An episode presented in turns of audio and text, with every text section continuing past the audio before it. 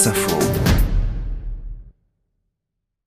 Nom 110, prénom Florence, âge 50 ans, profession coach et formatrice et fondatrice du Média Club L. C'est l'été de Florence et il se résume en deux mots. Reconfinement et Méditerranée. Non, c'est pas une blague. On était tellement bien là où on était confinés qu'on a reloué la maison, dit-elle, direction la Provence. Florence 110 raconte cette histoire un peu folle, faite de rencontres, un enchaînement qui l'a menée dans un paradis, elle, son homme et leur fils. J'avais connu une femme en Inde, à Auroville, où je vais chaque année, voyant ce confinement arriver, je lui ai téléphoné et elle nous a trouvé une maison au milieu de 40 hectares. On est parti comme des clans d'eau au petit matin. Fallait nous voir. Il faisait nuit et bam, j'ai oublié mon ordi sur le trottoir à Paris.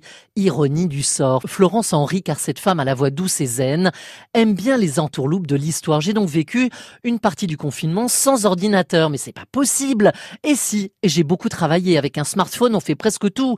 Ça m'a pas empêché de vivre au rythme du soleil, de l'aigle blanc qui passe dans le ciel, de mon enfant et des naissances de chevreaux. Ses clients Dior ou BNP Paribas visiblement s'en portent très bien, mais cet été, pas de boulot à distance, que du farniente. L'été de Florence se poursuit dans un autre lieu magique, la Grèce. Ce sont ses racines. Je passe d'abord à Athènes. Je vois mes grands-tantes, elles ont 101 et 95 ans. Waouh, c'est génial. Oui, c'est très émouvant. Je vois aussi mes copines.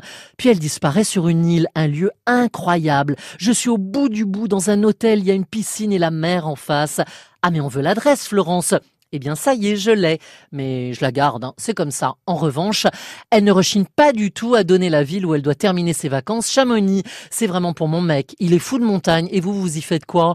Bah, je me balade, je fais du yoga, mais hors de question de faire le Mont Blanc.